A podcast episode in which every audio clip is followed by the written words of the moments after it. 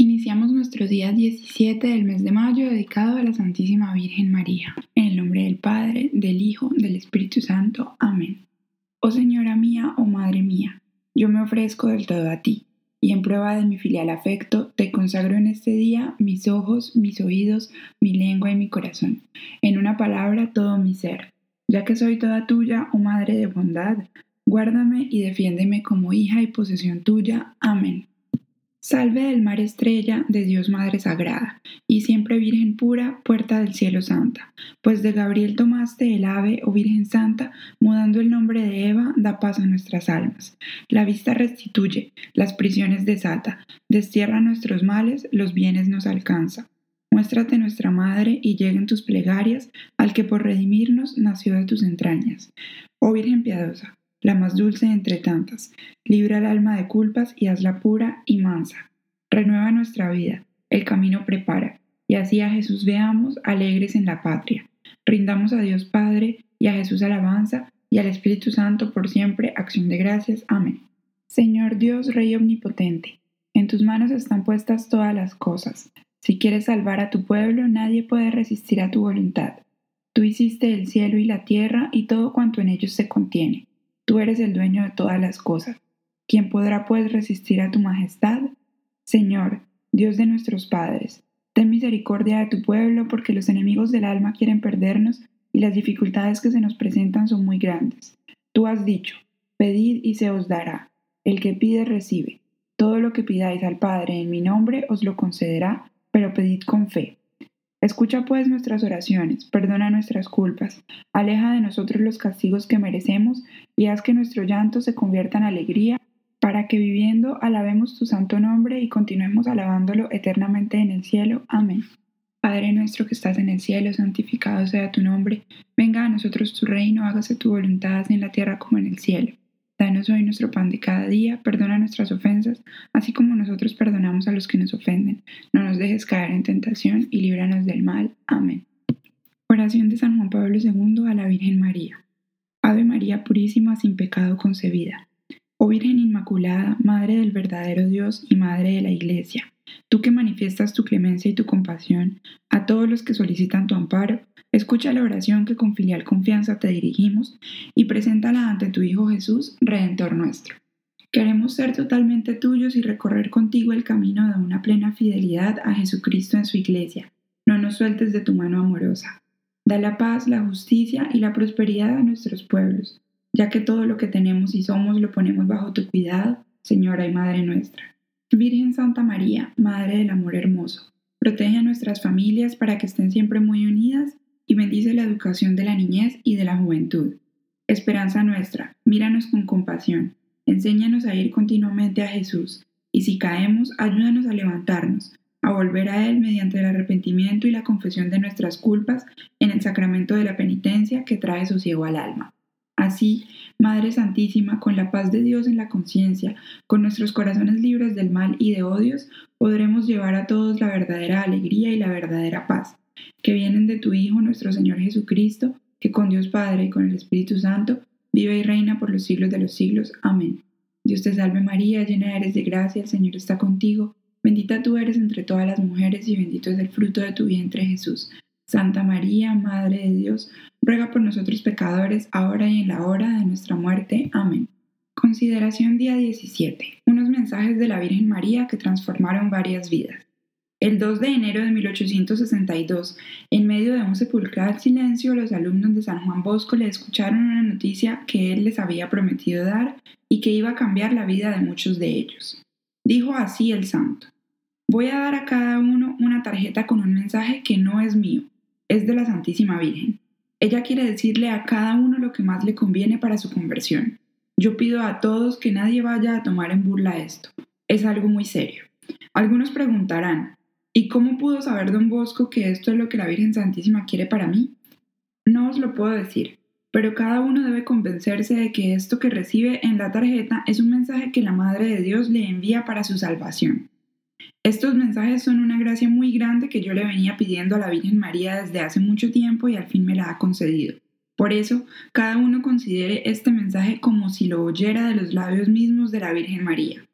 He aquí algunos de los mensajes que los jóvenes recibieron. Que te hace mucho mal. ¿A qué prefieres renunciar? ¿A esa amistad o a la amistad con Dios? Las angustias que estás sintiendo desaparecerán con una buena confesión. ¿Por qué no haces la prueba? ¿Cuándo empezarás de veras a corregirte de ese defecto? Promete si nunca empiezas a hacer lo que debes. No puedes ser el primero en los estudios, pero sí puedes ser el primero en amar a Dios. ¿Por qué no haces la prueba? ¿Por qué te acuerdas tampoco de Dios? Si pensaras más en que Dios te ve, te oye, te ama y te dará premio según sea tu conducta, cambiarías totalmente de modo de ser. Alerta, el demonio te prepara una emboscada. Recuerda, antes morir que pecar. Tienes que dedicarte a cumplir mejor tu deber y hacerlo todo por Dios. El paraíso no está hecho para los perezosos. ¿Por qué no trabajas un poquito más? ¿Por qué no estudias algo más? Es para tu salvación. Tu corazón está demasiado apegado a las cosas de la tierra. ¿Cómo puede ser feliz el que solo piensa en lo que es de acá abajo y no piensa en los premios que nos esperan en el cielo? ¿Crees que obtendrás lo que deseas? Imposible, porque confías demasiado en la ayuda de los hombres y muy poco en la ayuda de Dios. El que pone su mano en el arado y vuelve su vista atrás no es digno del reino de los cielos. No te desanimes, sigue adelante a pesar de las dificultades. Tú puedes tener éxitos si perseveras. CCC. Caridad, castidad, confianza en Dios. Son las tres virtudes que tú necesitas y que te van a hacer muy feliz si las cultivas.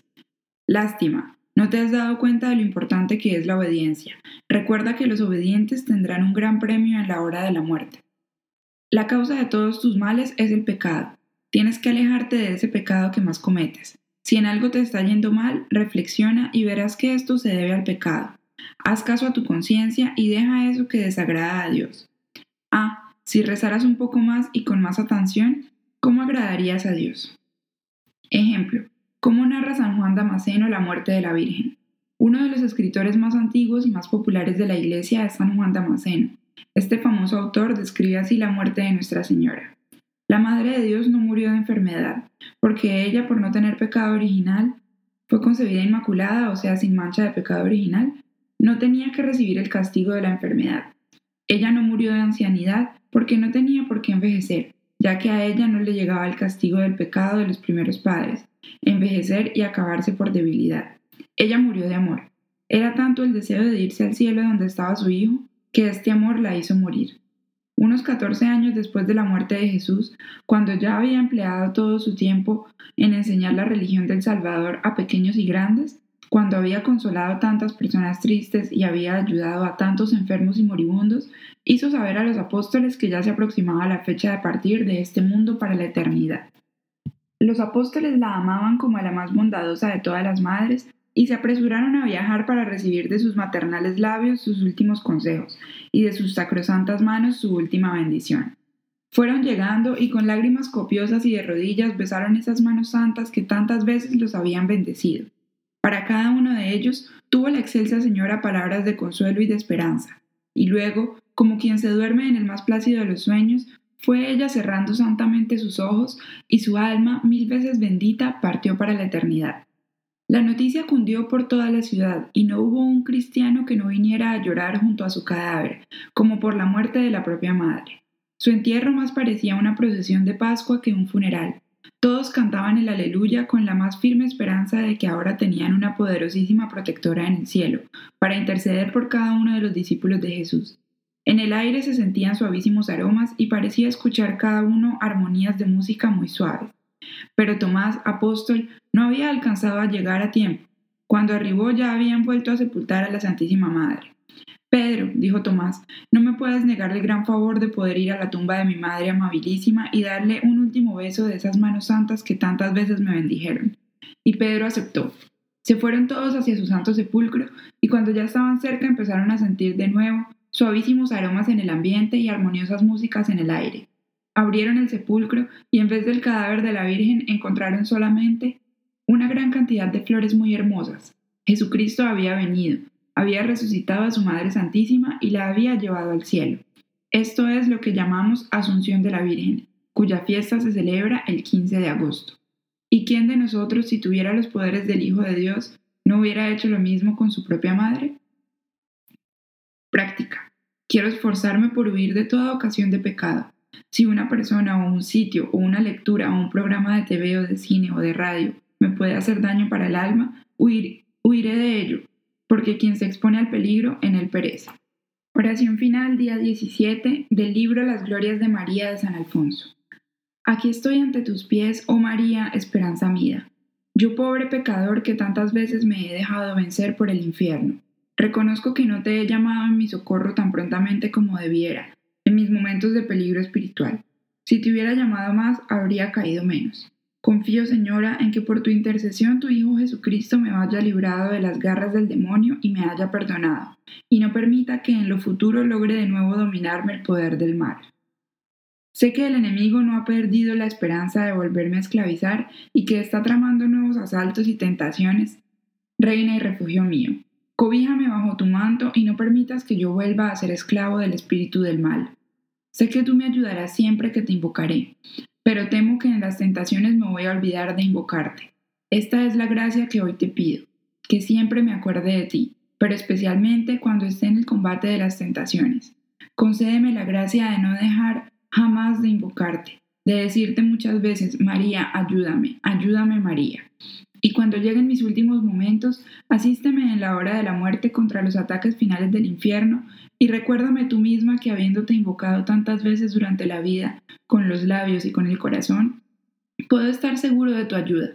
Y haz que pronunciando los dulcísimos nombres de Jesús, José y María, pueda ir a bendecirte por toda la eternidad en el cielo. Amén.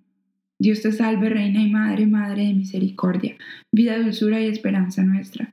Dios te salve, a ti clamamos los desterrados hijos de Eva, a ti suspiramos gimiendo y llorando en este valle de lágrimas. Ea pues, Señora, abogada nuestra, vuelve a nosotros esos tus ojos misericordiosos y muéstranos a Jesús, fruto bendito de tu vientre, oh clemente, oh piadosa, oh dulce siempre Virgen María. Ruega por nosotros, Santa Madre de Dios, para que seamos dignos de alcanzar y gozar las divinas promesas y gracias de nuestro Señor Jesucristo. Amén. En nombre del Padre, del Hijo, del Espíritu Santo.